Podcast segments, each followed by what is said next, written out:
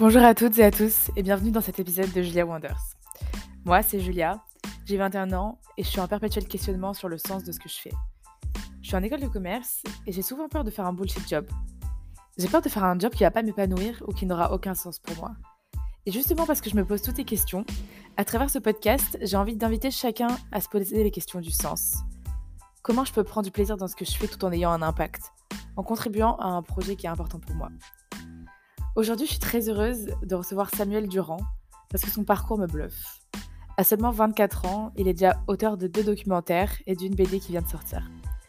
Ce que j'admire particulièrement chez Samuel, c'est qu'il ne se voyait pas du tout dans une carrière corporate, comme on en voit beaucoup en école de commerce, mais justement qu'au fur et à mesure de ses projets, il a créé sa propre voix et on sent qu'il s'éclate dans ce qu'il fait.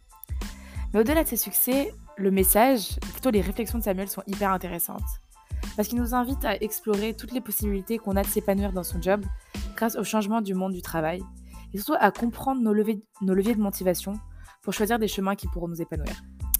J'ai regardé récemment son dernier documentaire, Why Do We Even Work, et ça m'a scotché. Ça a suscité en moi plein de réflexions et une envie encore plus forte de mettre mon énergie au projet de profit qui me font kiffer et où je me sens utile. Donc je vous invite vraiment à aller le voir, ce documentaire, il est disponible sur Vimeo à partir de 6 euros en location. Entre nous, 6 euros, c'est le prix d'une bière en after work. Je vous promets que ce sera un meilleur investissement. Et si vous, ça vous intéresse, je vous mets le lien du documentaire en commentaire.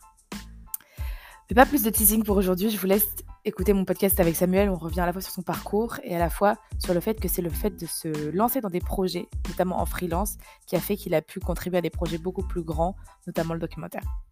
Très bonne écoute.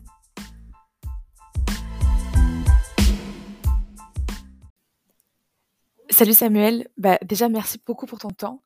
Et euh, la première question que j'ai pour toi, c'est, je voulais savoir comment toi tu t'es euh, intéressé autant à ces questions de futur du travail.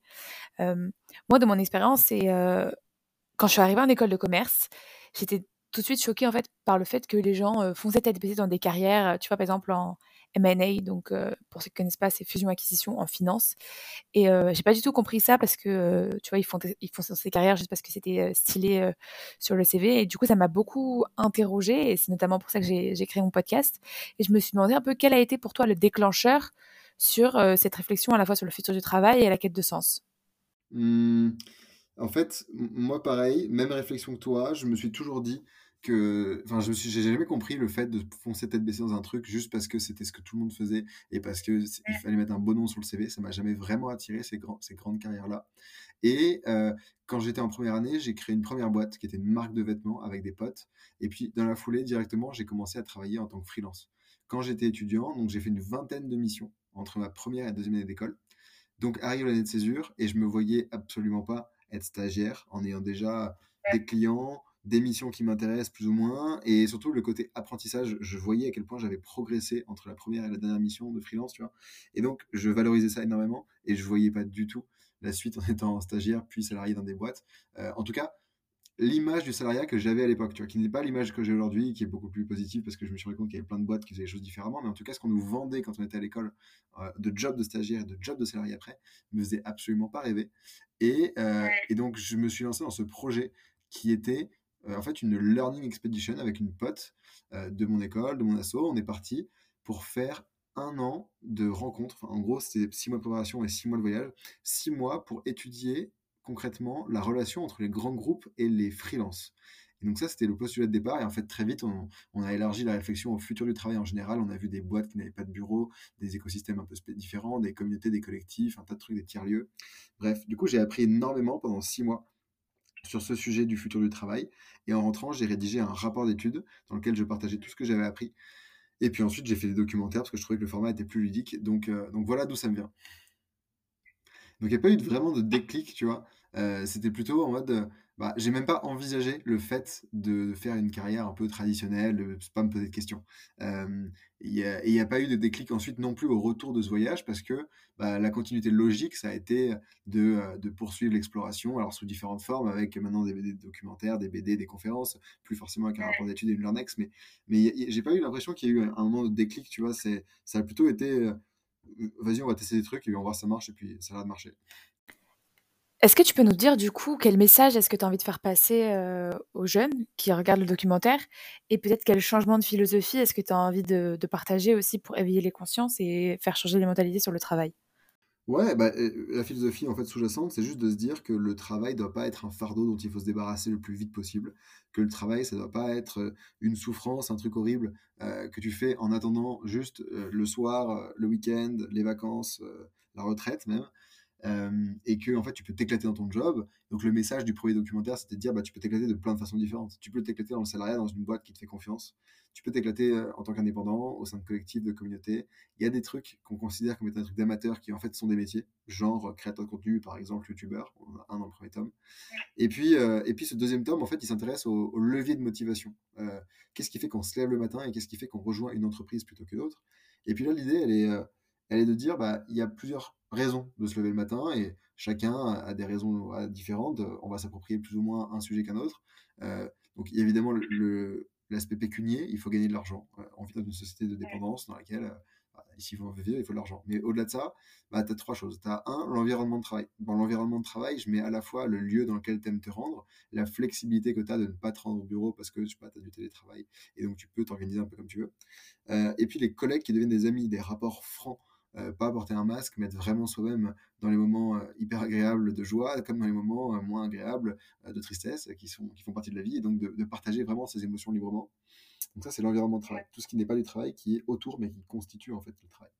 Ensuite, il y a un deuxième sujet qui est bah, qu'est-ce qu'on y fait au travail, la tâche en elle-même. Et donc là, c'est qu'est-ce que je fais concrètement et comment est-ce que je le fais? Et là, je fais appel à la thèse de Laetitia Vito, que j'adore, qui est dans les deux documentaires, qui explique qu'il faut renouer avec les valeurs de l'artisanat et donc, il faut renouer avec autonomie, créativité et responsabilité. Est-ce que je suis capable d'être autonome? Est-ce que je suis capable de mettre un petit bout de ma personne dans ce que je fais? Est-ce que je suis capable de voir l'impact de ce que je fais sur mon environnement, sur le projet global? Voilà.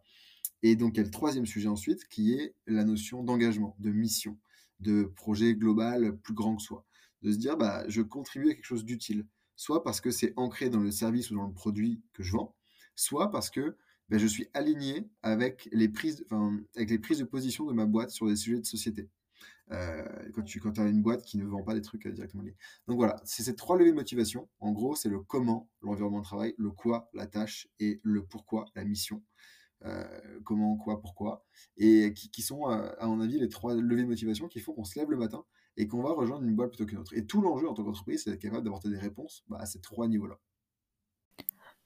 Je trouve ça génial cette approche où tu pars, des leviers de motivation et moi justement au niveau motivation, j'adore, pour comprendre la psychologie, la pyramide de Maslow où il analyse, les besoins et les motivations justement des individus et du coup il établit 5 besoins, les besoins physiologiques, le besoin de sécurité, d'appartenance, de reconnaissance et le sens, l'accomplissement et en gros les physiologiques c'est les plus basiques et le sens, l'accomplissement c'est le plus élevé et justement je trouve que si on analyse, cette pyramide pour, par exemple, un étudiant en école de commerce, bah, les 1 et 2, ils sont plus ou moins sécurisés puisque, voilà, en général, on n'a plus de problème, pour se nourrir, on est en sécurité.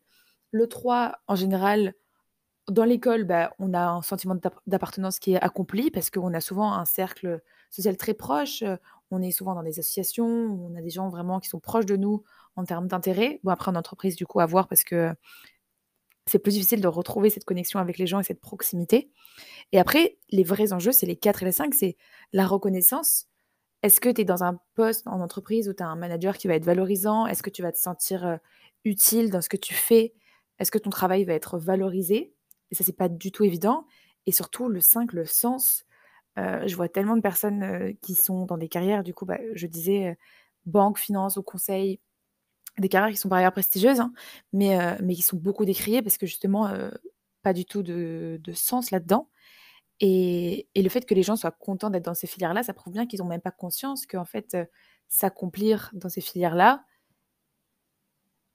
c'est, c'est hyper important en fait dans notre chemin de travail, dans notre vie au travail. Et on qu'on n'accorde pas assez de valeur à à ce, critère-là et trop au prestige social, entre guillemets. Donc, euh, super intéressant. Et du coup, je trouve ça dommage qu'on se comprenne mal, qu'on ne porte pas assez d'intérêt euh, sur ces deux questions parce que euh, c'est vraiment ce sens-là qu'on va donner à son travail qui va, nous, qui va donner du sens à notre vie aussi et faire qu'on est heureux au travail. Complètement. Exactement. C'est, c'est exactement ça. Bon, bah trop cool si j'ai pu bien résumer euh, la philosophie avec l'exemple de Maslow. Et, c'est clair qu'on a tendance à totalement surestimer le côté prestige social et financier du travail comme motivation et pas du tout assez la reconnaissance et le sens. J'aimerais qu'on en revienne à des choses plus concrètes. Toi, tu me parlais tout à l'heure de ta première expérience. Tu me disais que tu avais déjà beaucoup appris en freelance, en, en tentant des trucs tout seul, et que du coup, tu ne te voyais pas du tout en stage parce que tu avais peur que tu aies peu de responsabilités. Et, euh, et je suis tombée sur ton article de euh, Welcome to the Jungle où tu dis justement qu'on parle, euh, qu'on apprend beaucoup plus par ses projets et qu'on se définit beaucoup plus par ses projets finalement que par ses études, par ses écoles. Et je suis vachement d'accord avec cette philosophie d'apprendre euh, en faisant par soi-même euh, plutôt que par les cours. Est-ce que du coup, tu peux nous partager un peu ton expérience d'autodidacte en freelance et euh, ce que ça t'a appris? Mhm. Et ben, en fait, donc j'étais euh, en école et à l'époque, il y avait une boîte qui s'appelait Crème de la Crème qui mettait en relation des étudiants avec des boîtes qui avaient des besoins en freelance, en fait. Donc, tu avais des missions de tout type. Tu avais des missions de gestion de projet, tu avais des missions euh, de marketing, de vente, il y avait des trucs de product management, même de développement. Franchement, il y avait tout. Et donc, moi, euh, à ce moment-là, bah, j'ai, pris des missions en marketing. Donc, il y avait pas mal de définitions de stratégie marketing. J'ai fait un petit peu de, de sales aussi, de stratégie euh, commerciale. Euh, globalement, c'était pour des petites sociétés, euh, des PME ou des entrepreneurs qui lançaient un projet. Euh, et en fait, c'était des compétences que j'avais déjà testées moi dans la boîte que j'avais créée avant, qui était la marque de vêtements. Donc, euh, je me retrouvais avec des journées dans lesquelles bah, j'allais en cours. Et puis en même temps, euh, je parlais avec des entrepreneurs qui me disaient bah, Est-ce que tu peux m'aider? Je vais lancer un, je sais pas, un- une, marque de vêtements pour les enfants. On a besoin de créer une stratégie euh, marketing. Est-ce que tu peux m'aider là-dessus?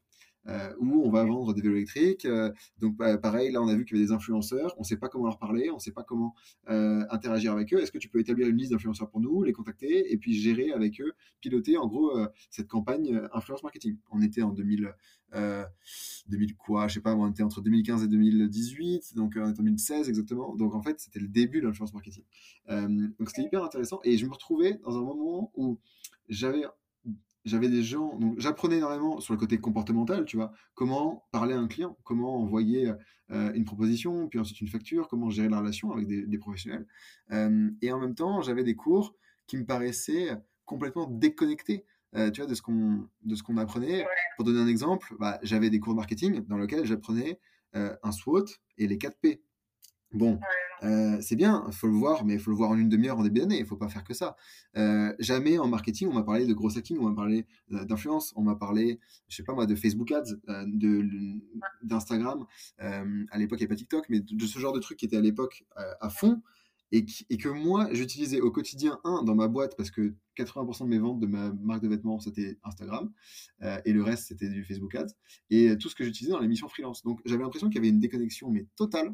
Le seul truc qui était un peu actionnable, que je voyais en cours, c'était le côté juridique, pour la rédaction des contrats, et le côté compta, tu vois, les trucs qui étaient un peu concrets.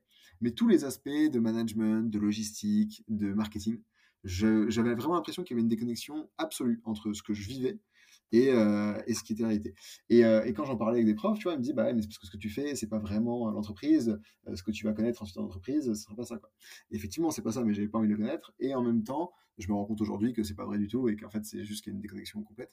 Euh, et, et donc, j'avais vraiment un sentiment de progresser hyper vite et d'apprendre énormément sur mes projets parce qu'en fait, j'étais challengé tout le temps et que quand je signais une mission, bah, je maîtrisais pas 100% de ce que je faisais, j'apprenais au fur et à mesure. Je me rappelle très bien le jour où j'ai signé une mission, la première mission, euh, de c'était qu'est-ce que j'ai foutu? J'ai vendu une étude de marché.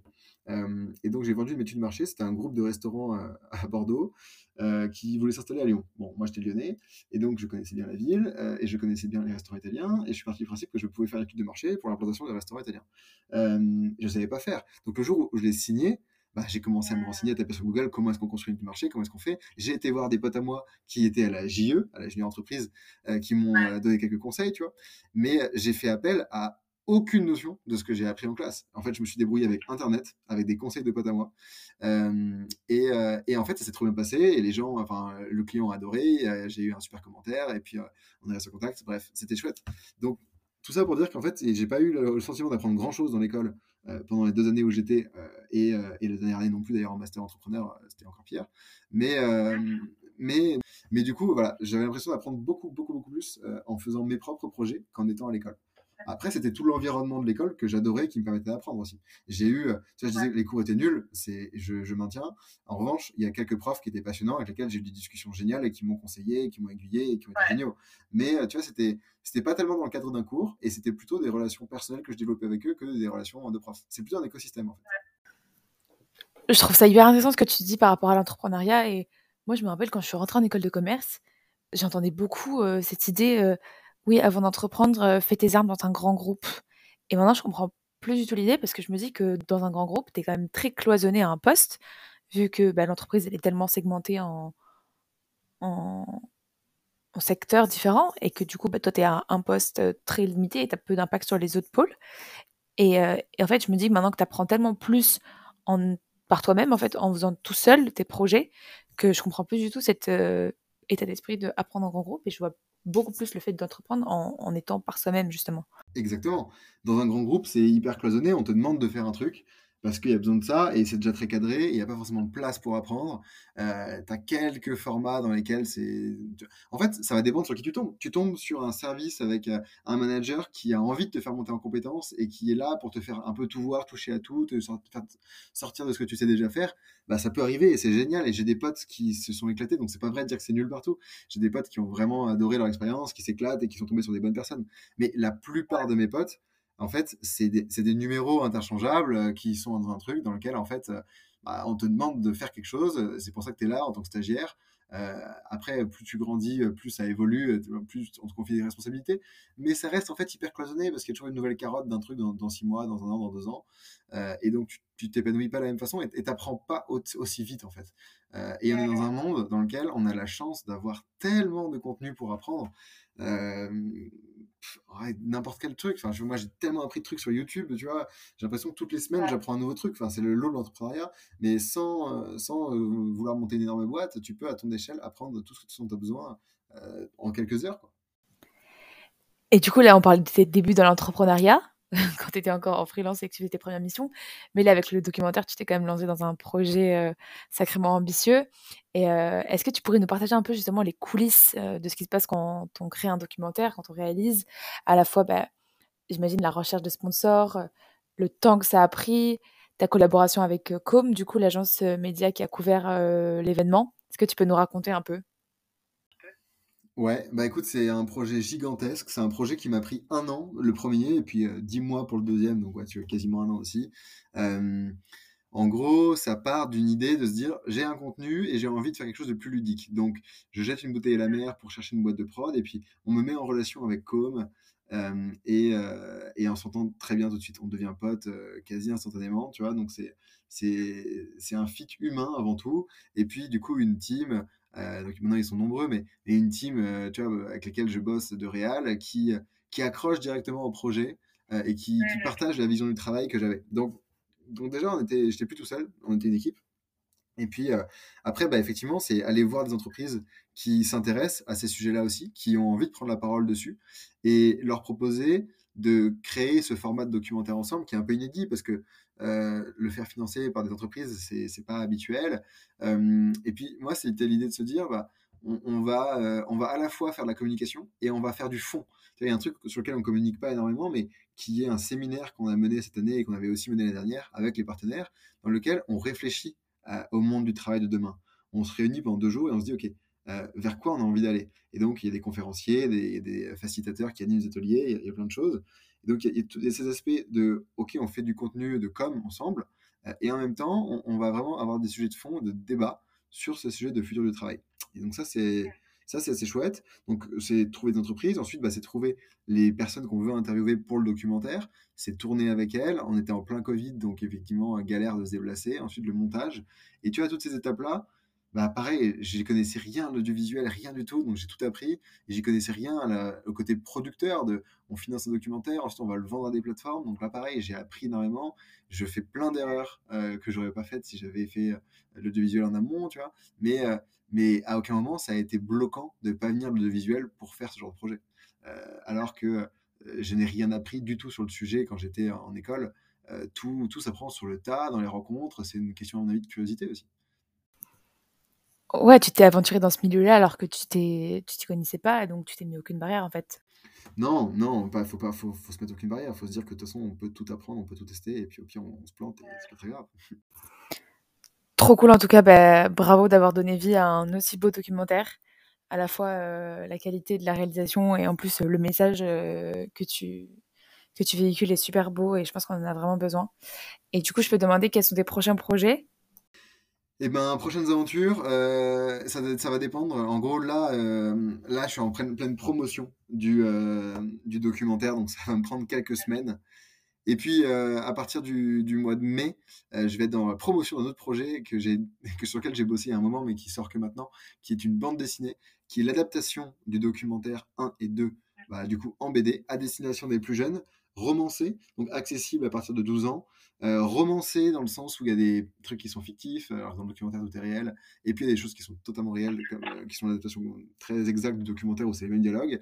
Euh, en, fait, l'idée, c'est juste dans la BD de véhiculer une vision positive du travail et de montrer qu'on peut s'éclater de plein de façons différentes dans son job, dans son métier, mais qu'il faut pas aller euh, bosser en se disant ah, ça va être horrible, vivement le week-end.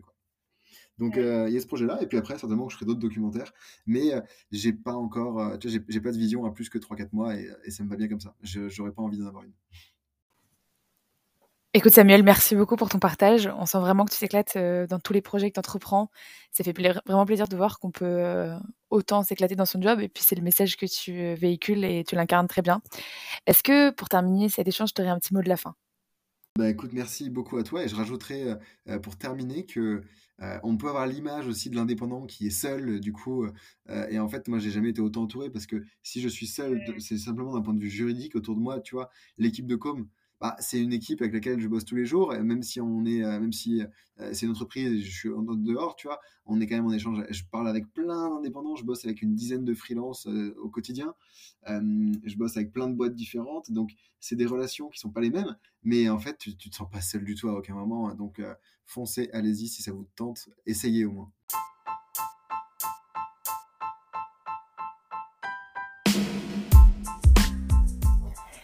Merci à tous d'avoir écouté cet épisode. J'espère sincèrement qu'il vous a plu et si c'est le cas, laissez-moi un petit avis sur Apple Podcasts ou Spotify. Ça me fera tellement plaisir et surtout ça m'encourage à créer toujours plus de contenu.